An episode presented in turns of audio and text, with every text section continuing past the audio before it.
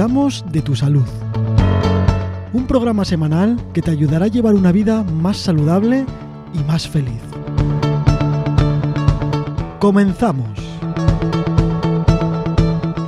Hola Loreto, ¿cómo estás? Hola Manu, muy bien. Encantada de estar de nuevo aquí contigo compartiendo consejos de salud.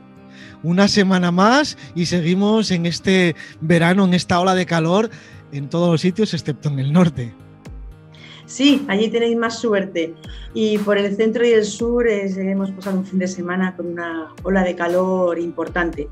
Pero bueno, hemos dado consejos en el programa anterior para que pudiera evitarse complicaciones. Exactamente, quien esté escuchando este programa de hoy, en el anterior programa eh, hablamos de la ola de calor y de esos consejos que debemos seguir, pues nada, para, para prevenir todos esos pequeños sustos que, podemos tener con, este calor que, está ocurriendo ahora mismo. Sí, aconsejamos que, que se oiga porque van a venir más horas de calor a lo largo del verano. Eso es, acabamos de empezar el verano y es, y es lo que hay. El cambio climático ya, ya nos está contando demasiadas cosas. Sí, sí, así es. Bueno, hoy vamos a hablar de otra cosa muy importante también, que suele ocurrir más en verano también por, por culpa del calor, y es eh, las infecciones de orina.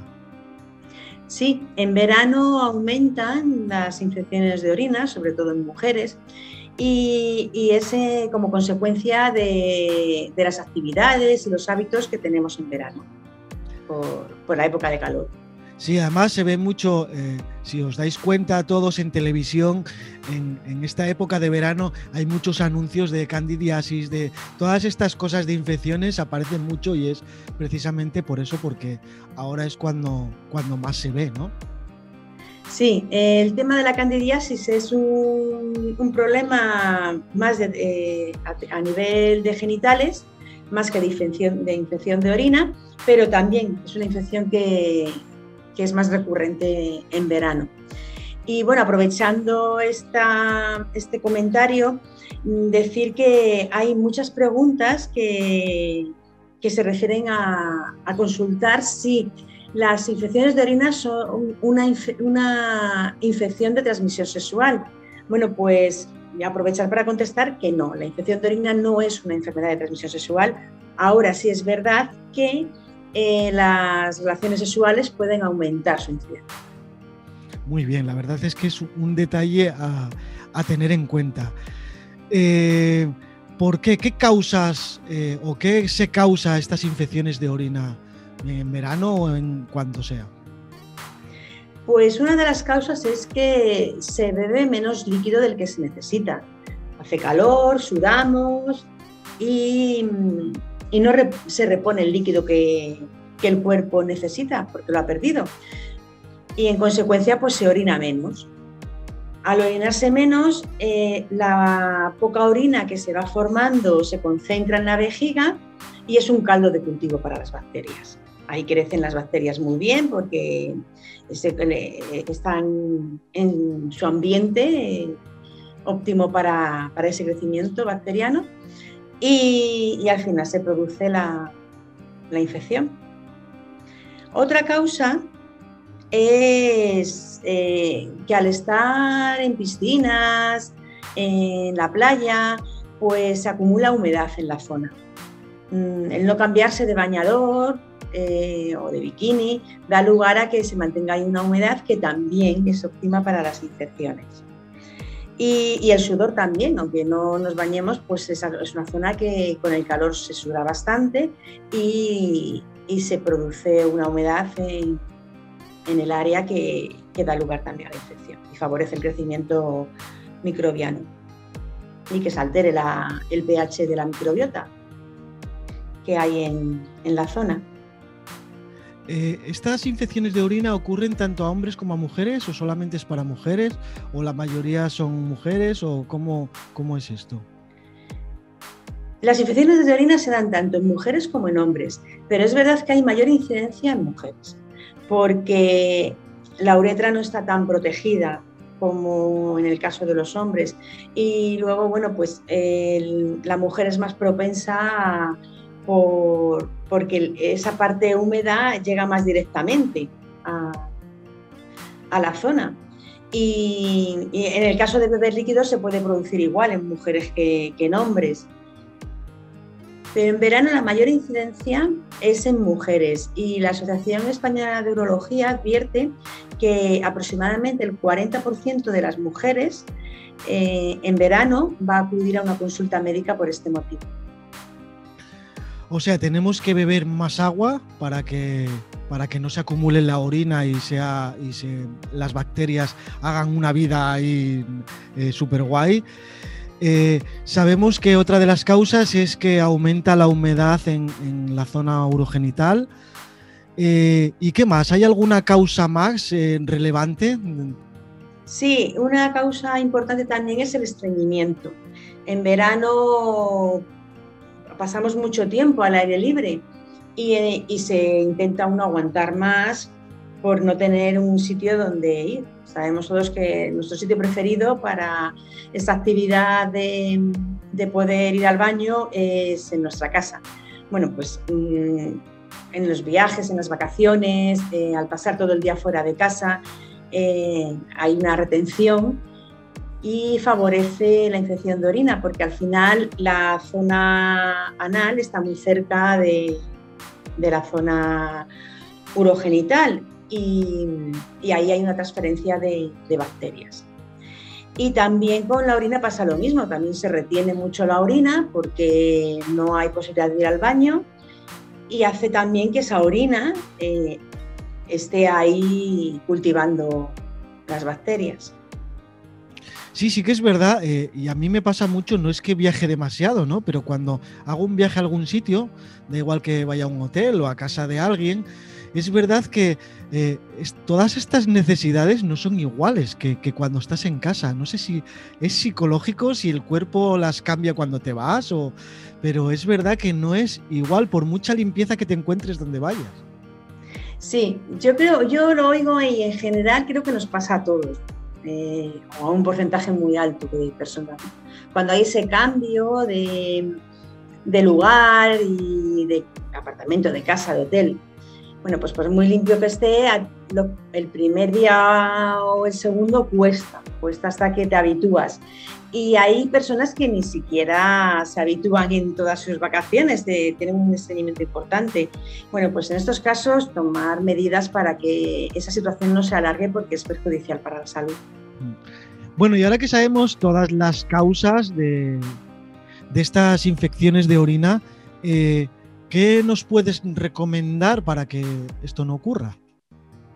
La primera recomendación es aumentar la ingesta de líquidos beber la cantidad suficiente que, eh, para reponer los líquidos que perdemos a través del sudor. Y, que estos líquidos en su mayoría sea agua, como hemos recomendado en otros episodios. Es conveniente que, bebamos de 2 a 3 litros de líquidos al día, en su mayoría agua, y si vemos que sudamos más y necesitamos reponer más, pues hay que tenerlo en cuenta y así se evita que, la orina se concentre, que crezcan microorganismos y además se produce una limpieza del organismo. Al, orinar también, si hay bacterias, eh, ese líquido al orinar arrastra esas bacterias que han podido crecer en algún momento en la vejiga y ese arrastre hacia afuera hace que, no puedan producir la enfermedad. otra recomendación es pues la que he dado anteriormente, no retrasar el orinar ni el defecar, o sea, que cuando se tiene ganas, eh, procurar ir al baño, dentro de que sea posible, dentro de, con las mayores medidas higiénicas para nosotros. Eh, también asegurarse que cuando se orina, la vejiga se vacía, que no queda orina retenida, porque pasa lo mismo, se queda ahí orina retenida que con el tiempo puede dar la infección. En el caso de tener estreñimiento, pues recurrir a, productos naturales que ayuden a, a, evitarlo ¿no? y a poder tener una normalidad a la hora de ir al baño. Y, Y con respecto a la ropa, usar ropa transpirable para que ese sudor que se produce en la zona no sea consecuencia de que aumente la humedad y, se produzca infección. Y muy importante cuando nos bañamos en la playa o en la piscina, cambiarse el bañador, no mantener eh, el bikini o el bañador húmedo porque también favorece las infecciones de orina. Entonces, cambiarse, si uno no va a bañarse de seguido, cambiarse y tener la zona seca. Y por último, pues vamos a hacer referencia a la parte de los genitales, que hay que lavarlos con productos que no alteren el pH, para que esa microbiota que tenemos en la zona no se altere, porque tenemos bacterias buenas que nos están protegiendo. Claro, si se altera el pH, estas bacterias buenas eh, disminuyen y no nos protegen y las malas colonizan la zona. Eh, además, mm, se recomienda no tener una higiene excesiva, es decir, no, no lavarse varias veces al día, porque eso también altera esa microbiota. Esas bacterias buenas se van a ver también perjudicadas. Entonces se recomienda una higiene de lavarse una vez al día y si hay alguna actividad que produzca una necesidad de lavarse otra vez, como son las relaciones sexuales, pues lavarse después en ese momento. Las relaciones sexuales en verano aumenta, porque lo da el clima, entonces con ello aumenta eh, la posibilidad de tener infecciones de orina. Se recomienda que después de las relaciones sexuales se lave la zona genital y además se orine para si ha tenido alguna bacteria acceso a la zona urogenital, con la orina se arrastre y se elimine. Y, luego también, pues, eh, se recomienda una lubricación en la zona que esté hidratada y lubricada, pero hay que tener cuidado con los espermicidas porque también alteran la microbiota y pueden favorecer las infecciones. Bueno, y en caso de ya haber cogido esta infección, de tener infección, eh, ¿qué tratamientos existen para ello? La infección de orina es muy molesta. Cuando quien haya sufrido sabe perfectamente que, los síntomas claramente te dicen que, estás teniendo una infección de orina o algo pasa. Entonces, si es un dolor muy, muy fuerte y además se ve sangre en la orina, hay que acudir a un médico, ir a urgencias para que valore la prescripción de un antibiótico, que suele ser lo común.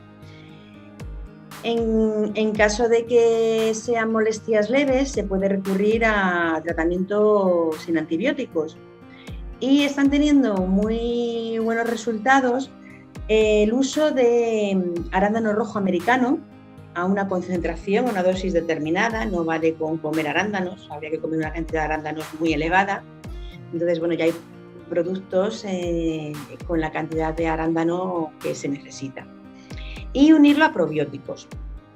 Además, estos tratamientos se pueden realizar junto con el antibiótico si te lo han prescrito, porque ayuda a, que la infección remita antes.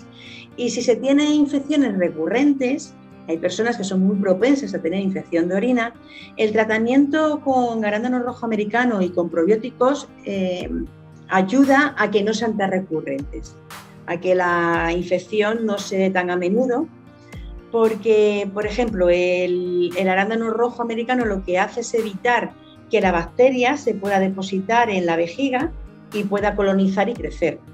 Entonces, hace que, se elimine con la, con la orina.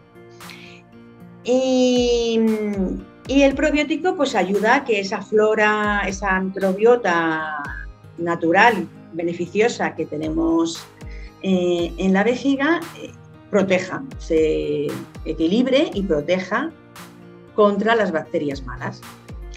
La cantidad de arándano rojo que se debe tomar es eh, para un tratamiento inicial cuando se está en la fase aguda de la infección, dos cápsulas de 120 miligramos por día con mucha agua durante una semana y antes de acostarse para que esté el máximo tiempo en la vejiga el producto y haga su función. Y luego, después de estas semanas, se tiene un, tiempo de mantenimiento en el que la dosis son 120 miligramos por día y, también con muchísima agua por la noche. Y si es una persona que tiene infecciones recurrentes, se recomienda que ese tratamiento dure de 3 a 6 meses. Bueno, pues veo algo muy común en todos, en todos los capítulos que llevamos casi desde el principio y es beber agua.